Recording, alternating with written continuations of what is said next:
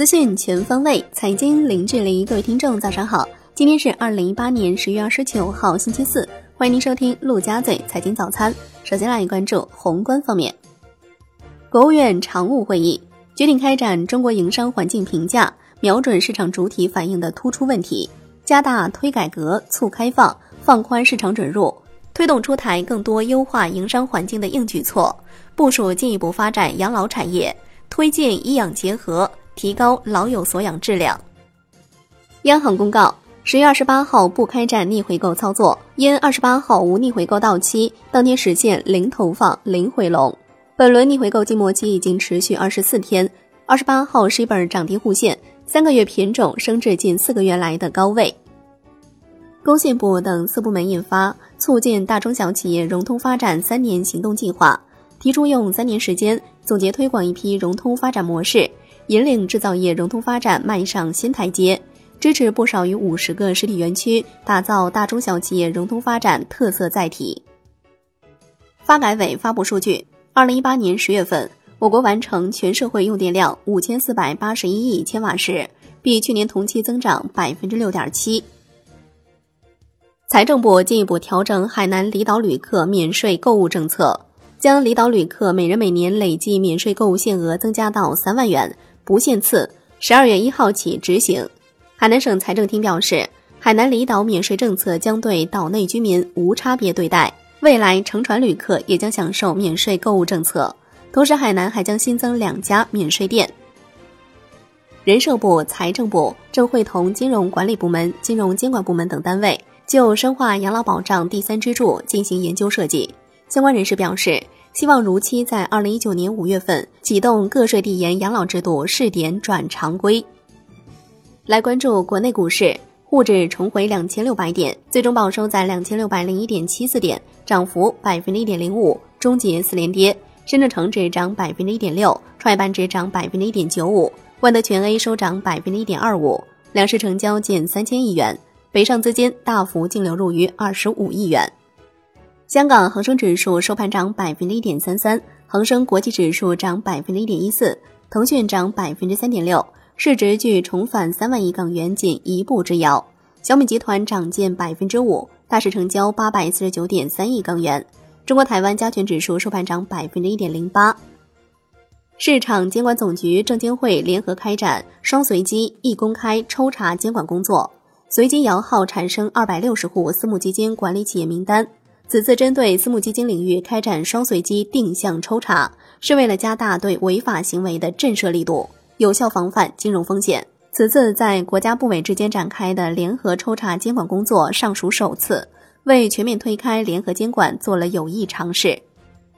深圳证监局日前联合深圳银保监局，召集深圳地区十四家经营规模较大的保险公司及四家保险资管公司开展座谈会。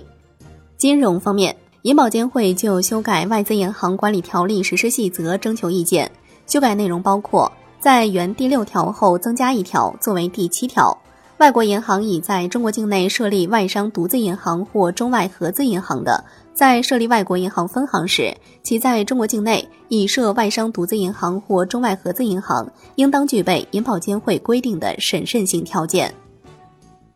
卫健委科技部表示。高度关注免疫艾滋病基因编辑婴儿信息，相关部门正在进行调查核实。开展科学研究和医疗活动必须按照有关法律法规和伦理准则进行，对违法违规行为坚决予以查处。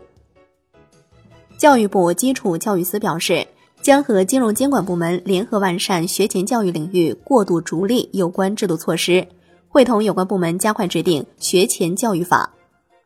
海外方面。美联储主席鲍威尔表示，目前的利率水平依然低于历史的标准，但仅略低于中性利率水平。循序渐进加息对经济的影响是不确定的，可能花一年左右时间才会充分实现。重申，美联储联邦公开市场委员会在加息问题上没有预设路径，决定将取决于未来的经济数据。鲍威尔的表态较十月初明显缓和。当时他曾表示，目前的利率水平离中性利率还很远。英国央行的消息预计，无序脱欧将导致英国 GDP 下跌百分之八，英镑下跌百分之二十五。没有放款机构在压力测试中需要提高资本金。英国七大放款机构通过了央行的压力测试，无序脱欧可能削减英镑和国债的信心。来看国际股市，美股大幅收高，道指收涨约六百二十点。截止收盘，道指涨百分之二点五，标普五百指数涨百分之二点三，纳指涨百分之二点九五。中概股多数收涨，欧洲三大股指多数下跌，法国 C C 四零指数持平。商品方面，伦敦基本金属集体上涨，国内商品期货夜盘多数上涨。上期所理事长江岩透露，正在与上海航运交易所合作，打造中国的航运指数期货。预计明年上半年把合约完成并报批，争取明年年底上线。